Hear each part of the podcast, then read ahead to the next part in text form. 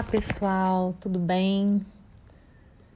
Uh, esse é o podcast Direito em Temas. Eu sou a professora Tainá Guiar Junquilho e uh, o podcast dessa semana, eu peço desculpas, chegou um pouquinho atrasado, porque, uh, mas culpa minha, né? Mas porque tem uma razão por trás e a razão é a de que eu estava preparando o lançamento do meu livro pela editora Juspodium, Inteligência Artificial no Direito Limites Éticos. Estou é, muito feliz em lançar o livro e nesse podcast de hoje uh, vou contar um pouquinho dele para vocês, já adiantando que quem quiser pode acessar o meu Instagram, tainá.aguiar.junquilho, em que eu uh, coloquei lá o link para vocês, tá? É, toda a forma de acesso ao meu livro. Bom, é, que, sobre o que, que fala, né? Nós temos ali é, o meu livro, ele primeiro, eu tenho muita alegria em dizer que ele é fruto da minha tese de doutorado que eu realizei sob orientação das professoras Ana Cláudia Farranha e Cláudia Rosana Hussler. Um, o livro ele tem o prefácio do professor Gerli Nunes, que eu também é, sou fã e que se especializou também na área de direito e tecnologia. E nele eu começo é, falando um pouco sobre a confusão do termo de inteligência artificial e depois sobre o direito fundamental de exigir uma aplicação ética da inteligência artificial nessa sociedade da informação e de tanta produção de IA a que a gente passa, né?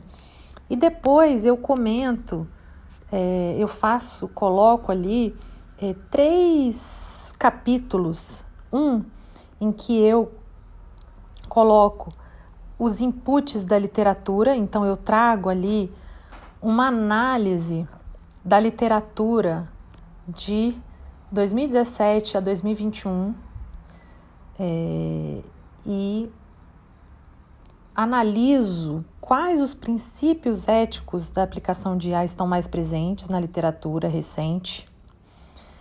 No outro capítulo, no capítulo seguinte, eu coloco os inputs éticos das diretrizes. Então, abordamos um pouco quais as formas de inteligência artificial aplicada ao direito e quais as questões éticas que surgem especificamente no direito quando se aplica inteligência artificial. Atualmente, mais de 40 tribunais, segundo o um relatório da Fundação Getúlio Vargas, desenvolvem algum tipo de inteligência artificial.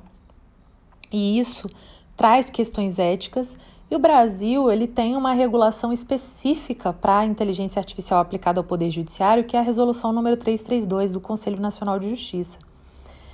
Então, que é inspirada na resolução da Comissão para Eficiência dos Sistemas Judiciais lá da União Europeia.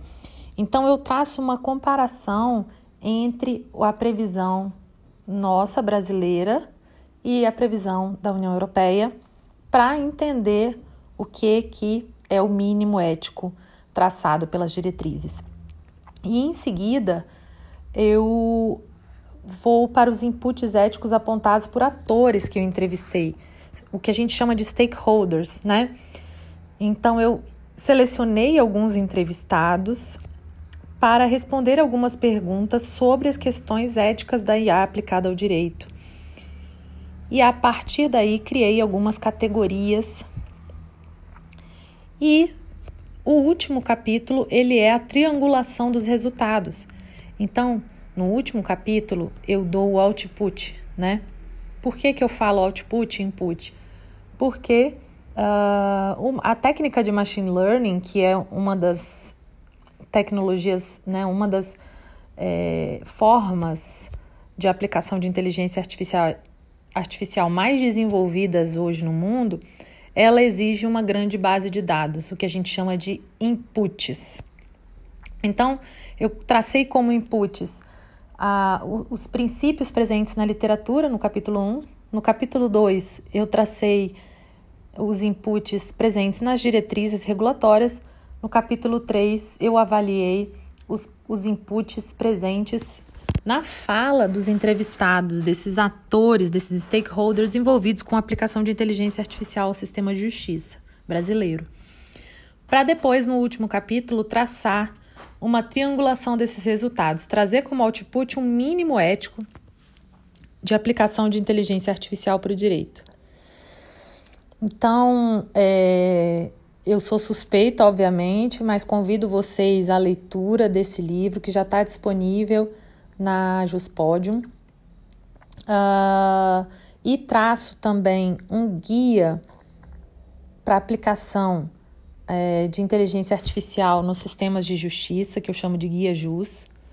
Uh, hoje, como eu falei, muitos não é, é, percebem, não notam, mas a maioria de nós já está sujeita a algum tipo de inteligência artificial. E nos tribunais isso está, isso é uma tendência, né?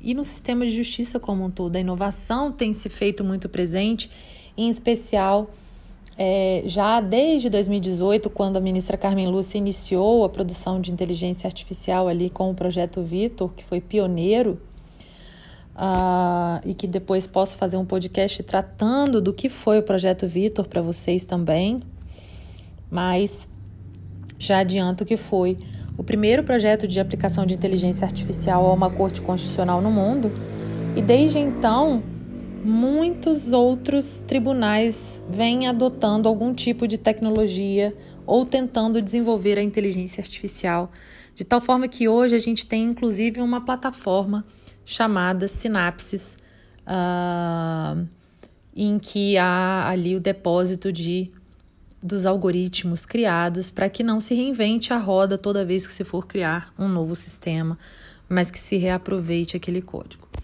Então, pessoal, eu estou muito feliz. É, esse tema, como eu comentei, está na ordem do dia. É, a aplicação da inteligência artificial ao direito em específico. Bom, a aplicação de inteligência artificial ela é, está presente na nossa vida cotidiana, mas em especial no direito.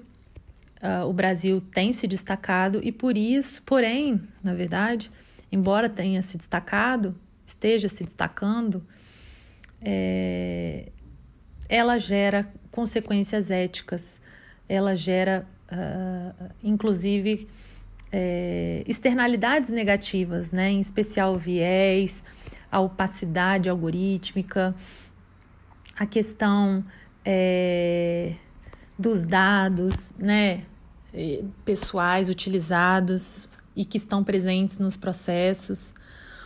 A nossa justiça é a justiça que nós todos nós sabemos que é uma justiça que está abarrotada de processos e que demanda o uso de tecnologias e inovação que melhorem o acesso à justiça, a eficiência da nossa justiça, a duração razoável do processo. Porém, hum, a gente precisa também, né? Então, assim, a inteligência artificial ela não, não pode ser. É, deixar de, de ser aplicada, ela precisa ser estimulada, pelo, muito antes, pelo contrário, precisa ser estimulada. Porém, uh, esse estímulo ele tem que vir acompanhado das limitações éticas, inclusive que deem segurança jurídica aos desenvolvedores, né? Então, eu convido, né, esse podcast de hoje é para convidar vocês, é, e aí depois a gente pode fazer, de repente, um episódio para cada capítulo, para as conclusões de cada capítulo. Nos próximos, a gente pode combinar de fazer isso. Tá bom, pessoal? Mas fica aí o convite para a leitura de vocês, é, para que adquiram a obra que já está em pré-venda na no site da Juspódio, para que a gente possa, então, nos próximos podcasts, debater um pouquinho mais especificamente sobre cada capítulo e a conclusão de cada capítulo. Um abração a todos e todas.